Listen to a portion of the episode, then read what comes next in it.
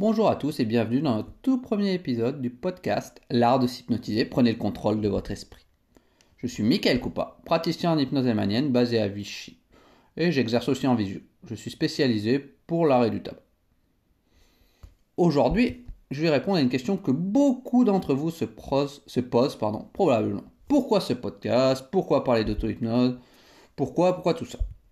Eh bien la réponse est simple. Pour vous l'expliquer, je vais vous parler de mon expérience personnelle et de ma rencontre avec l'auto-hypnose. J'ai découvert l'auto-hypnose en décembre 2017, il y a maintenant un peu plus de 6 ans. J'ai l'impression que c'était hier, mais ça fait déjà 6 ans. À l'époque, je travaillais en tant qu'inspecteur en rejet atmosphérique sur Orléans.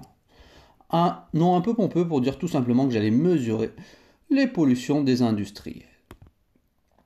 Et je me suis inscrit à un atelier d'auto-hypnose intensive sur un, sur un week-end à Orléans, qui était dispensé par Jérémy Doyen, hypnothérapeute sur Orléans. Je suis allé à ce week-end en total débutant. Je ne savais même pas ce que c'était l'hypnose, je n'avais fait aucune recherche sur le sujet, à vrai dire. Mais me ne demandez pas pourquoi. Il fallait que j'aille à cet atelier. Peut-être la fameuse intuition. Peut-être. Quelque chose qui me disait qu'il fallait absolument que j'y aille, qu'il fallait que j'y sois. Je n'ai pas vraiment d'explication. Pourquoi je m'étais inscrit à cet atelier?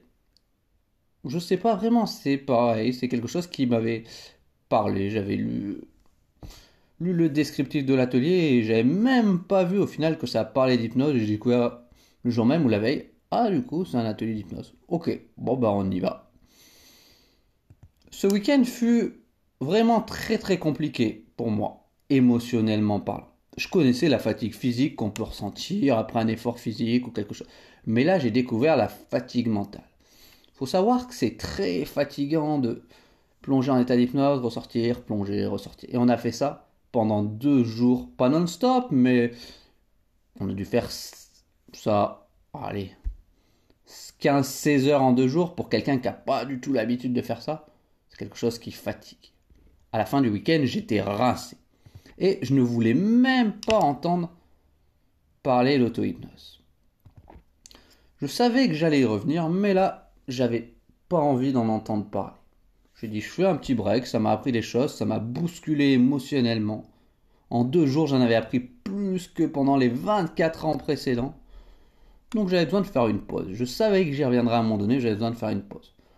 Après, j'ai repris ma vie de tous les jours et les deux semaines, est-ce que les deux semaines suivantes, est-ce que c'était lié à cette découverte ou pas? J'ai passé les deux semaines au boulot, mais les pires de ma vie, clairement. J'étais un boulot qui me plaisait, mais il y avait quand même pas mal d'aspects qui me déplaisaient. Le fait de jamais être dans un lieu fixe, de toujours se déplacer à droite, à gauche. C'est quelque chose qui, moi, m'engendrait beaucoup de stress. Et à la fin de ce week-end, les deux semaines qui sont passées, c'était les pires de ma vie. Euh, un collègue qui me disait Ah, surtout ne casse pas ça, bim, cassé. Ah, ça, tu l'oublies surtout pas. Oublié.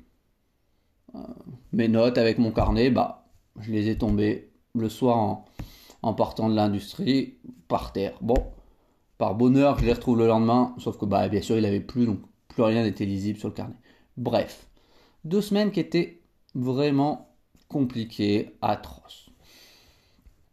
Et peut-être que c'est un signe qu'on m'a envoyé qu'il fallait que je quitte mon travail ou quelque chose, je n'en sais rien. Force est de constater que moi je l'ai pris comme ça. Euh, pour revenir sur ce week-end, ce que si je devais retenir une seule chose de week-end, c'est que j'avais tout simplement appris que nous, vous, on peut modifier nos perceptions, nos émotions, nos douleurs, nos sentiments, en modifiant simplement nos pensées. Et oui, juste en modifiant nos pensées, en modifiant ce qu'on pense, on peut changer, changer nos perceptions, peut-être changer nos représentations de la douleur, de quelque chose comme ça. On peut tout simplement changer. J'avais compris que, au final, c'était nous qui décidons de ressentir ça ou ça. C'est nous qui décidons excepté bien sûr une grosse fracture quelque chose, mais c'était nous qui décidons d'avoir mal ou pas. Qu'on pouvait aussi gérer la perception de la douleur. Qu'on pouvait décider vis-à-vis d'une situation d'être en colère, d'être calme, vice-versa. Que ça, c'était des choses qu'on faisaient, mais qu'on pouvait les contrôler. Alors que personne ne m'avait jamais appris ça. Et j'ai compris pas mal de choses. Et je me suis dit, c'est formidable tout ça. Après, à titre personnel, j'ai beaucoup expérimenté l'auto-hypnose après sur moi-même, que ce soit pendant mes séances de, de running quotidienne, hebdomadaire, je me souviens plus à l'époque, mais je mettais en place des, des petites... Je préparais mes, mes séances de, de course avant avec une séance d'auto-hypnose en utilisant des choses, des techniques, des, des techniques de récupération, des choses comme ça, pour que lorsque j'en ai besoin pendant ma séance, pendant l'effort, bah, j'ai tout simplement des techniques pour soit être plus performant, soit récupérer plus vite. Je l'ai aussi fait pour préparer mon opération des dents de sagesse, ce qui a surpris pas mal de, pas mal de personnes et le, le chirurgien ou quelque chose comme ça, quand je lui ai dit que bah, deux jours après, ça avait totalement désenflé, j'étais déjà en train de jouer sur un terrain de foot. J'ai aussi travaillé des choses émotionnellement plus compliquées, comme le deuil de mon père ou des choses comme ça. Tout ça pour vous dire que avec l'auto-hypnose, les applications, l'auto-hypnose et l'hypnose, les applications sont quasi infinies. On peut travailler plein de choses. Tout ce qu'on peut travailler en hypnose, on peut le travailler en auto-hypnose. On verra quelle est la différence entre hypnose, auto-hypnose.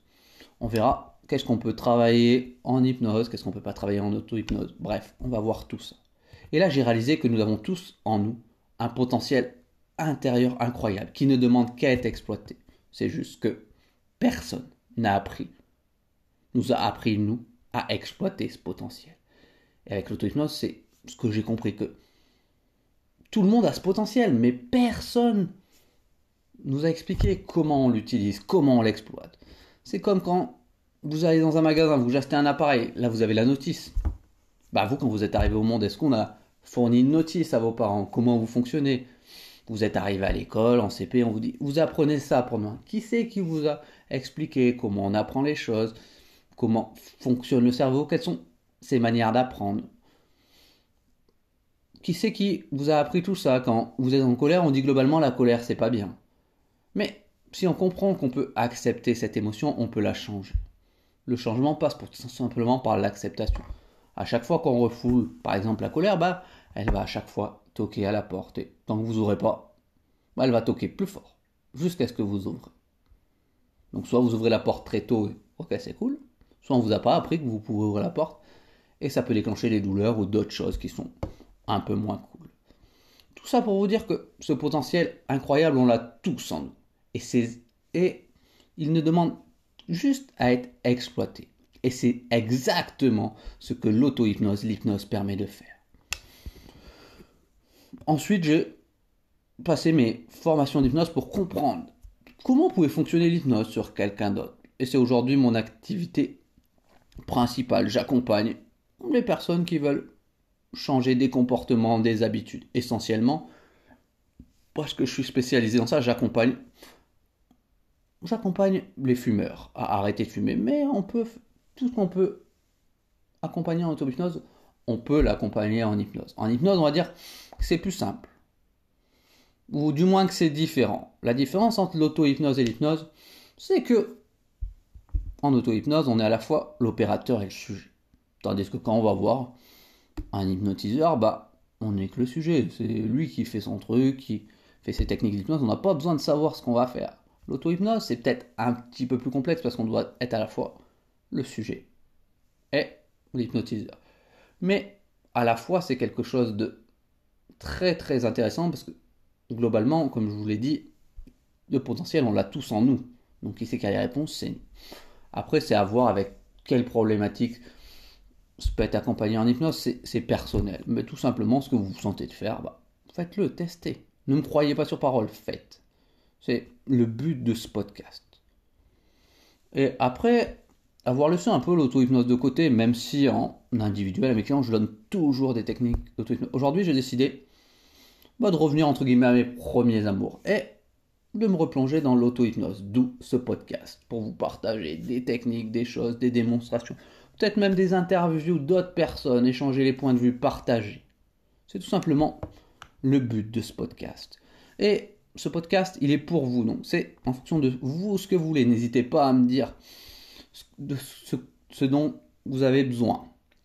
Qu'est-ce que vous aimeriez voir, entendre, écouter N'hésitez pas. Quel type de format S'il y a quelque chose qui vous plaît pas. Vraiment, c'est. Je veux que ça soit quelque chose d'interactif. Que ça soit vous au cœur du truc. Et moi, je suis juste l'intermédiaire qui propose. Comme vous savez, en auto-hypnose, il y a auto-hypnose. Auto. Donc c'est vous. Moi, je suis juste.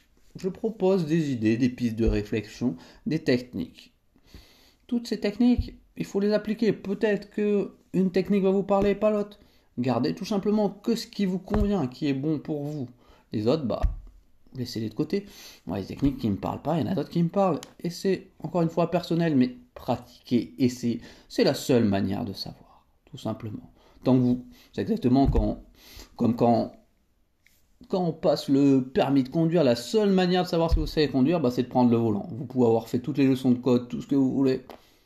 Bah, vous savez pas si vous savez conduire. Le seul moment, c'est quand vous êtes tout seul dans votre voiture, les mains sur le volant, les pieds sur les pédales, dans la circulation, là vous savez si vous savez ou pas conduire. Simplement pour vous dire que vraiment, c'est vous qui êtes au cœur de ça. Et que vous soyez curieux d'apprendre ou déjà un adepte de l'hypnose, peu importe, ce podcast est fait pour vous. Vous y trouverez des, des choses à apprendre. Chaque épisode sera une sorte de voyage d'auto-découverte ou d'épanouissement personnel, où je partagerai avec vous des conseils pratiques, des techniques éprouvées et des expériences inspirantes. Alors, est-ce que vous êtes prêt à embarquer dans cette aventure passionnante et transformative? Alors, restez avec nous et découvrez l'art de s'hypnotiser. Et dites-moi ce que vous attendez de ce podcast. Ce que vous voulez voir dans les prochains épisodes. Je répondrai à chacun d'entre vous. Peut-être pas forcément tout de suite, mais je prendrai le temps de répondre à chacun d'entre vous. Ce podcast est un peu une sorte de... un endroit intime entre nous, on peut se dire des choses. Je trouve que c'est un format plus intimiste, qui permet de faire passer d'autres choses que le ferait passer des vidéos ou les réseaux sociaux. Quand on écoute un podcast, on n'est pas pollué par autre chose. Il y a juste ça. C'est exactement comme un mail, on lit son mail. Ben, le podcast, pour moi, c'est, je dirais plus que c'est un mail audio, tout simplement. On est juste focalisé sur ça, on n'est pas pollué par ou tenté par d'autres choses. Voilà, n'hésitez pas vraiment à me dire ce que vous attendez de ce podcast en commentaire, en m'envoyant un message privé, peu importe. Merci d'avoir écouté ce premier épisode qui, qui je dois l'avouer, un petit peu décousu, mais peu importe. C'était juste pour vous dire ce que vous allez trouver dans, dans ce podcast et vous partager, moi, mon expérience de l'auto-hypnose, de comment j'ai découvert. Si vous avez aimé, n'hésitez pas à laisser une note ou un commentaire sur votre plateforme de podcast préférée. Cela nous aide, cela m'aide vraiment à faire connaître le podcast à d'autres personnes qui pourraient en bénéficier. Je te remercie et je te dis à lundi prochain.